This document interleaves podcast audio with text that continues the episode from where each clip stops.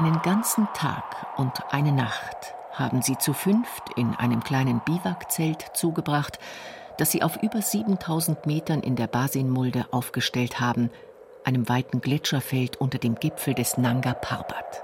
In dem Zwei-Mann-Zelt haben wir nur rein hocken können, natürlich, ohne Luftmatratzen. Und wir haben nur auf dem blanken Zeltboden geguckt und äh, Equipment als Pickel und, und Steiger, das war draußen am Rand vom Zelt eingegraben. Als sie kurz nach Mitternacht am folgenden Tag endlich aufbrechen können, ist es noch ein elendsweiter Weg. Zwei kehren um.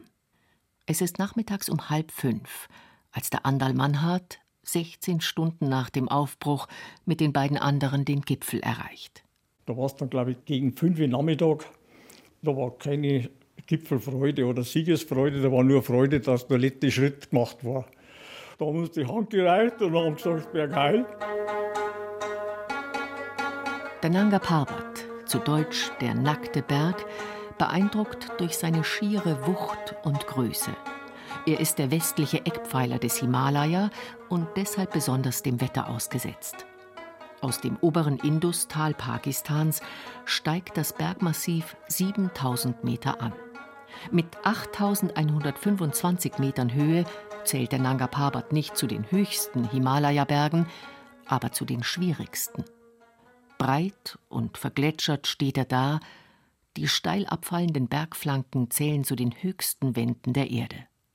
Der bayerische Bergführer Hajo Netzer hat 2001 die erste kommerzielle Expedition mit zahlenden Gästen hinaufgeführt, damals eine Sensation. Und der Berg hat sich ihm eingeprägt. Es ist natürlich ein wirklich imposanter Berg, weil er wirklich drei große Flanken hat, die auf allen drei Seiten über 4000 Meter hoch sind und wirklich von allen Seiten sehr unnahbar ausschaut und auf allen drei Seiten technische Herausforderungen abverlangt. Ja, ich glaube, das ist, was den Mythos Nanga Parbat in Deutschland ausmacht. Es gibt ja viele Achttausender, mei, das sind einfach Harzberge und das ist der Nanga Parbat nirgendwo. Hier also wollen sie damals hin. Manfred Sturm, Andal Mannhardt und Hubert Schmidbauer. Heute sind die drei alte Herren, der Manni 86, der Andal 83 und der Hubert 89. Aber damals, vor gut 60 Jahren, als sie mit dem Arzt und Expeditionsleiter Karl Herlikoffer zum Nanga Parbat aufgebrochen sind, da waren sie junge Burschen, neugierig, abenteuerlustig. Die Berge ihre Leidenschaft und der Himalaya das Sehnsuchtsziel bayerischer Bergsteiger, auch vom Money. Der große Traum war für uns eigentlich der Himalaya, das ist ganz klar. Wir wollten alle auf einen 8000er. Der Ausgangspunkt für den Traum liegt in München-Sendling. Das Haus des aus Unterfranken stammenden Arztes Karl Herrlichkoffer. Im April 1962 werden hier 150 Kisten und Säcke gepackt. Ausrüstung und Proviant für eine monatelange Expedition. Es ist bereits die dritte, die Herrlichkoffer zum Nanga Parbat organisiert. Er hat eine schlagkräftige Gruppe junger Bergsteiger zusammengesucht. Eines Tages flattert ein Brief vom Toni Kinshofer bei mir ins Haus, ob ich nicht mitfahren will zum Nanga Parbat. Und dann habe ich gedacht, nie, mache ich nie mehr. Und dann äh, kam ein Anruf vom Helikopter und dann hat er gesagt, komm mal bei mir vorbei.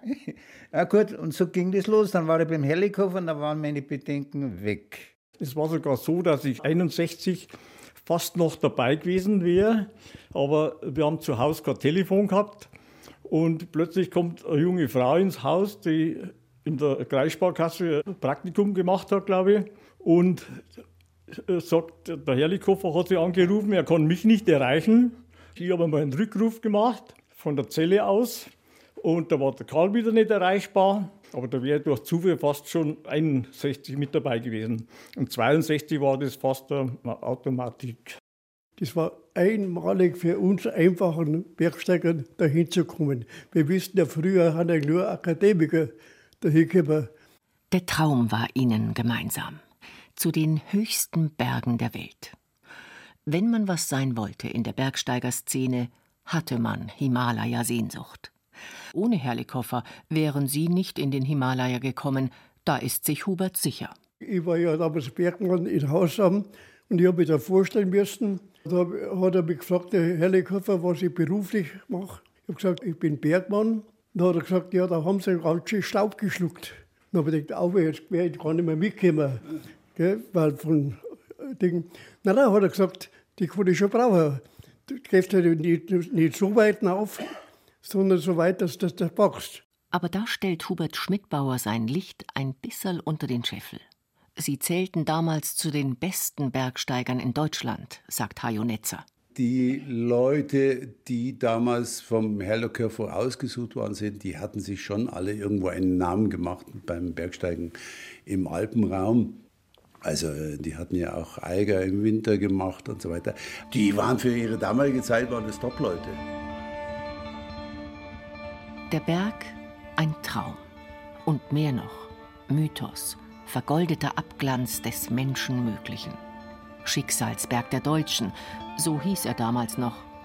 Die Engländer hatten den Everest, die Franzosen die Annapurna, den 1950 ersten bestiegenen Achttausender, die Deutschen und Österreicher aber hatten den Nanga Parbat in diesem Wettlauf um den dritten Pol, den höchsten Punkt der Erde, der in den 1930er Jahren zum ersten Mal richtig losgeht.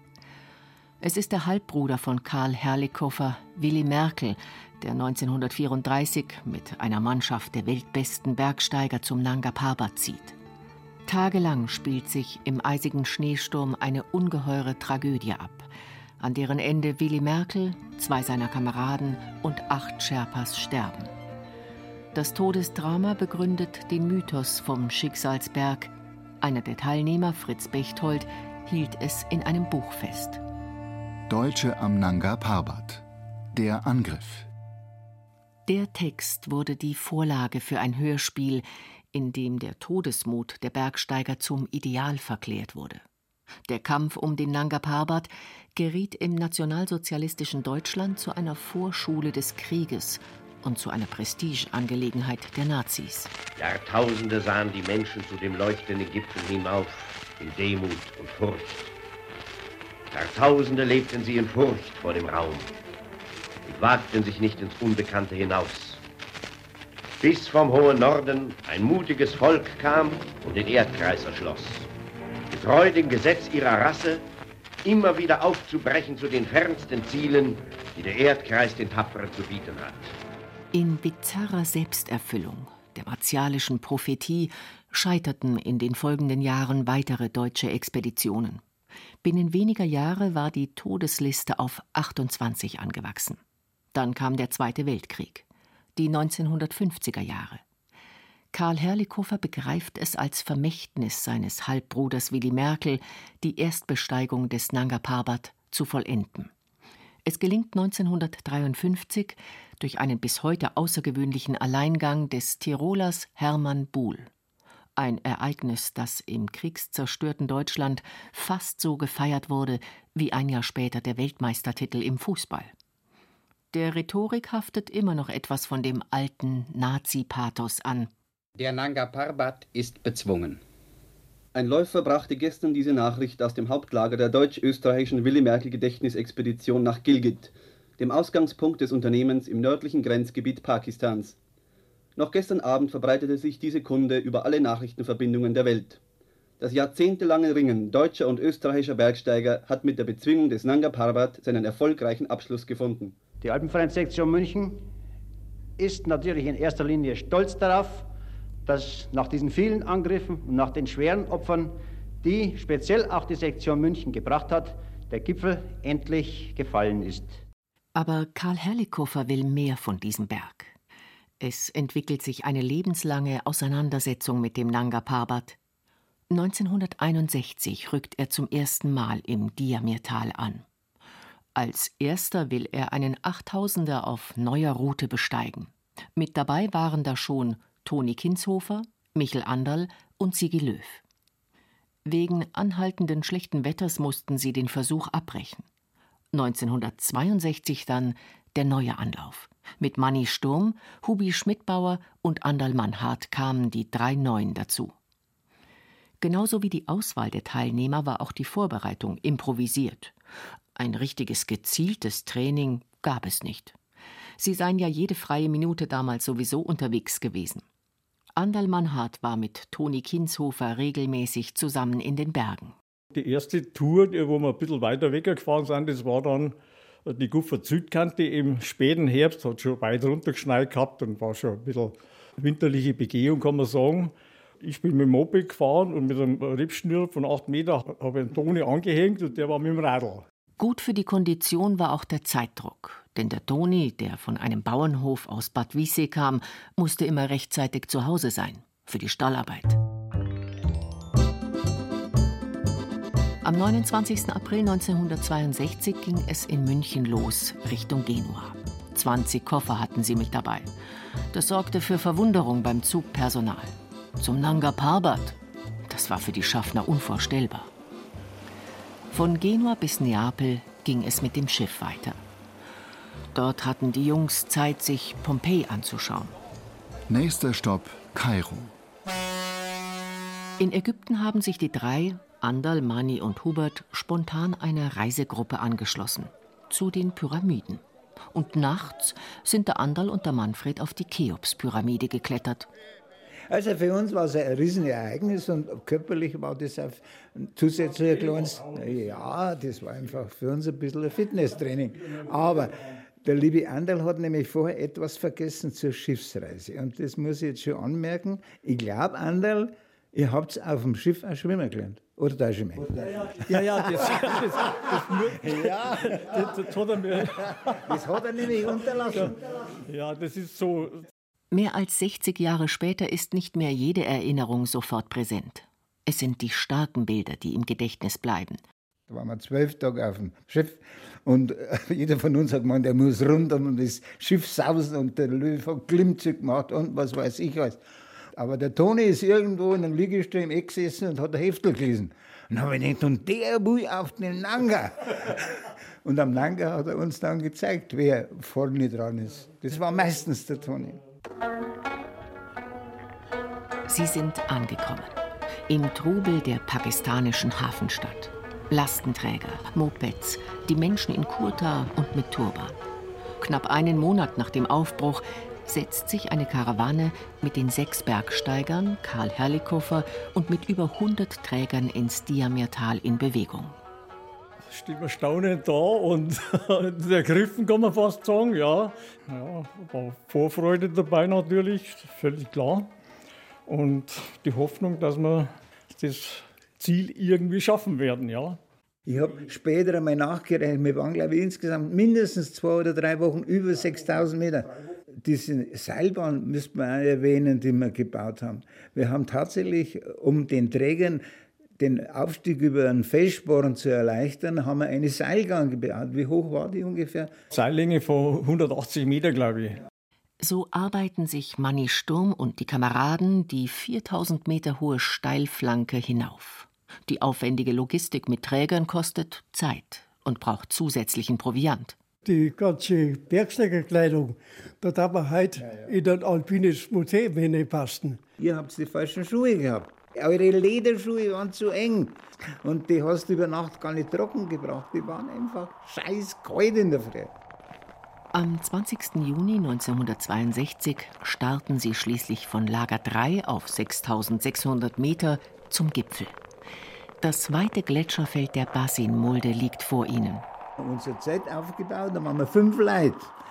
Und das war ein Perlonzelt. Das war ein ganz beschissenes, dünnes Material. Und da hat dann allmählich die Sonne ein bisschen drauf gescheint. Und das war eine Affenhitze in diesem Perlonzelt zu fünft. Da hat keiner gescheit liegen können, sondern wir sind halt mehr oder weniger gesessen. Und das Problem war, wir haben einfach viel zu wenig getrunken. Den nächsten Tag verbringen sie hockend zu fünft im kleinen Biwakzelt, denn nach einem Gewittersturm schneit es. Lawinen grollen. Nach der halben Nacht, eng aneinander gehockt, klart es am 22. Juni gegen 1 Uhr auf. Der erste war der Michel Anderl, der als erster fertig war, der als erster seine Steigeisen draußen gefunden und, und sein Pickel. Der Toni Kinsofer und der Sigi sind losmarschiert und ich war, glaube ich, der Letzte, der fertig geworden ist mit seiner Suche nach Steigeisen und Pickel. Es war eine relativ helle Nacht, aber es war so bitterkalt. Michel Anderl bleibt zurück. Auch Manfred Sturm hat keinen guten Tag erwischt. Den haben wir runtergeschickt, der hat auch nicht der freiwillig umgekehrt. Das war, der, der, der war nicht der Baut, dass er so absteigen sollte, aber der hat, der hat dann kapiert, die Tatsache, dass wenn wir so weitergehen, dann schaffen wir es nicht und dann kehren wir halt irgendwann alle um. Acht Stunden brauchen sie, um den Gipfelgrat zu erreichen, wo sie auf die Route treffen, über die Hermann Buhl neun Jahre zuvor bei seinem legendären Alleingang zur Erstbesteigung unterwegs war.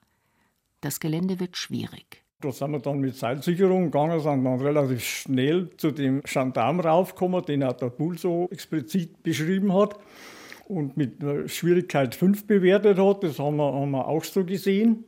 Nacheinander überklettern sie das Felshindernis auf 8000 Meter Höhe. Toni Kinshofer sichert von oben, Andal Mannhardt kommt mit Sigi Löw hinterher.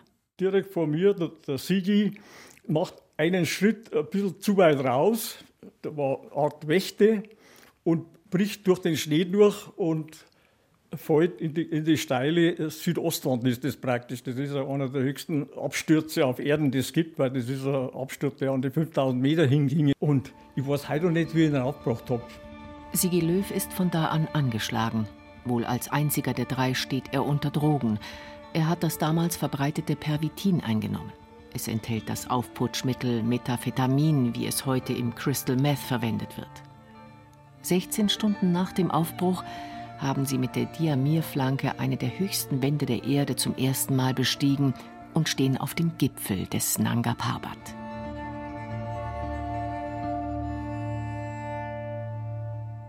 Das ist tatsächlich für mich auch jetzt einfach wieder wahnsinnig schön, dass wir diese alte kleine Kernmannschaft, dass wir da noch beieinander hocken können. Hi, herzlichen Dank für deine Einladung. Wir reden über sechs Jahrzehnte, die vergangen sind.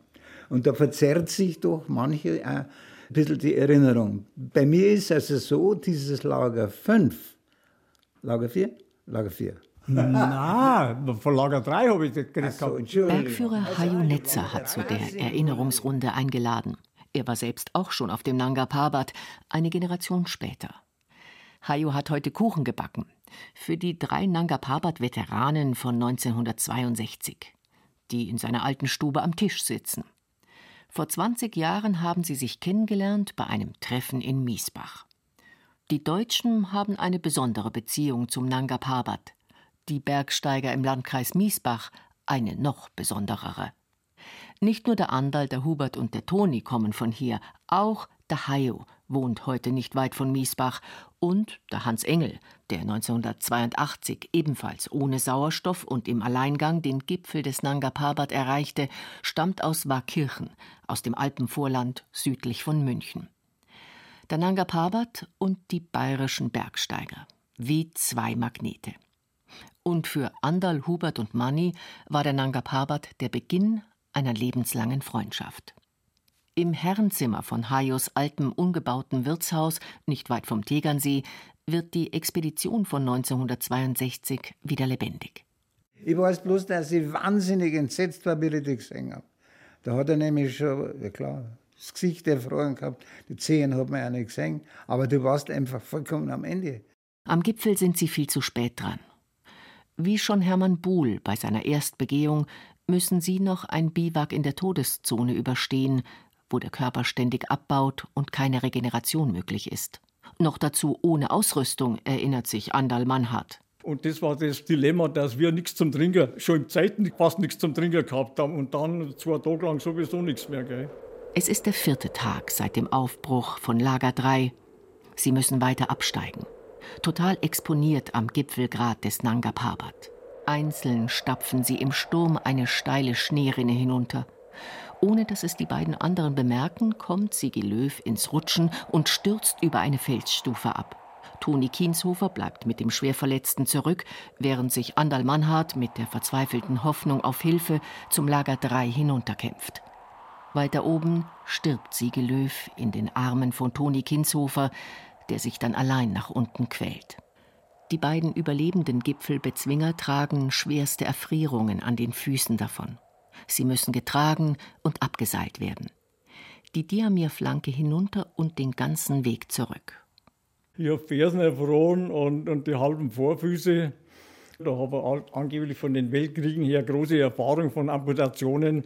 Normal hätte man es wäre Doppelprothesenträger und das wollte man unbedingt vermeiden. Das ging nicht ohne, ohne Verpflanzungen. Und die war dann viereinhalb Monate im Krankenhaus, Rest der Isar gelegen. Der Preis war hoch. Wie so oft beim Bergsteigen ist die Lage schleichend eskaliert. Wunsch und Wille, oben zu stehen, haben eine Eigendynamik entwickelt. Gewohnt an die einfache Ausrüstung und die kargen Bedingungen, haben sie durchgehalten. Den Punkt aber, an dem alles unbeherrschbar geworden ist, haben sie in ihrem jugendlichen Mut und ihrer Zuversicht nicht gespürt. Aber ob sie ihn damals überhaupt hätten spüren können? Was man einem dann auch natürlich im Alter beschäftigt, dass man das ja völlig außen vor lässt. Also ich meine, man lebt wirklich mit der Illusion, mir passiert nichts. Und ein paar Jahre später denkt man sich, Mensch, wie blöd kann man bloß sein, dass man wirklich auch so objektiv so hohes Risiko eingegangen ist. Das ist natürlich dieser Wahnsinn, der uns allen eigen ist. Meint Hajo Netzer. Der Wahnsinn. Oder vielleicht einfach die unglaubliche Leidenschaft, die über allem steht und die alle Bergsteiger verbindet. Und wenn man dann als Klein Hajo da oben auf dem Nanga Power steht und damals war noch praktisch diese Kasserolle vom Messner da, da, was jetzt praktisch das Gipfelbuch ist. Wenn man dann die ganzen berühmten Namen liest, die da sich verewigt haben in dieses Gipfelbuch und man auch draufschreiben kann, dann ist es natürlich schon auch ein Höhepunkt, ohne Wenn und Aber. Also es wäre gelogen, wenn ich das nicht sagen würde. Ein Höhepunkt im wahrsten Sinne des Wortes. Nie stand Andal Mannhardt höher als an diesem 22. Juni 1962 am Gipfel des Nanga Parbat, damals mit Anfang 20. Die Amputationen, all die Schmerzen, die Tatsache, nicht nur die Zehen, sondern die vordere Hälfte der Füße verloren zu haben, war es das wert? Wenn mir einer zuvor gesagt hätte, du kommst mit erfrorenen Zehen, da reden wir nicht von meinen Füßen, von meinen Erfrierungen, sondern nur um die Zehen, hätte ich abgelehnt. Im Nachhinein sage ich jetzt, die Zehen wäre es mir wert gewesen, so kann ich sagen. Aber nicht das, was ich habe, was man natürlich nicht wert. Perlonzelt, nasse Füße, nichts zu trinken. Zweieinhalb Tage in der Todeszone. Wer 1962 auf den Nanga Parbat gestiegen ist, hat ganz anderes geleistet als die Bergsteiger heute. Sigi Löw hat den Abstieg nicht überlebt. Was den anderen bleibt? Es war äh, zum Schluss doch ein großes Erleben. Und wie gesagt, wir waren der junge Bergsteiger und dass wir natürlich auch ein bisschen stolz waren, innerlich. Also nicht, dass wir nach außen getragen dass wir stolz waren, dass wir da mit dabei waren wie wir rausgegangen sind, da löst sich, hat sich dann für mich vieles gelöst. Wobei natürlich jetzt der Tod vom Sigi unheimlich schmerzhaft war und auch dann eure Verletzung. Und das war schon sehr, sehr bedauerlich. Aber für mich selber, so egoistisch war ich damals, Gott sei Dank hast du das überlebt. Das war mein Eindruck von der Flanke von Langerpark. Und noch etwas bleibt. Manfred Sturm, Hubert Schmidbauer und Andal Mannhardt haben den Nanga Parbat vom Pathos des nationalen Schicksalsberg befreit. Sie waren als abenteuerfreudige Bergsteiger unterwegs und nicht als Erben eines martialischen Mythos. Und mit der ersten Zweitbesteigung auf einen Achttausender geben sie den weiteren Weg vor. Neue Routen und neue Herangehensweisen werden zur Zukunft des Achttausender Bergsteigens. So setzt sich die Geschichte zu Hajonetzer und bis in die Gegenwart weiter fort.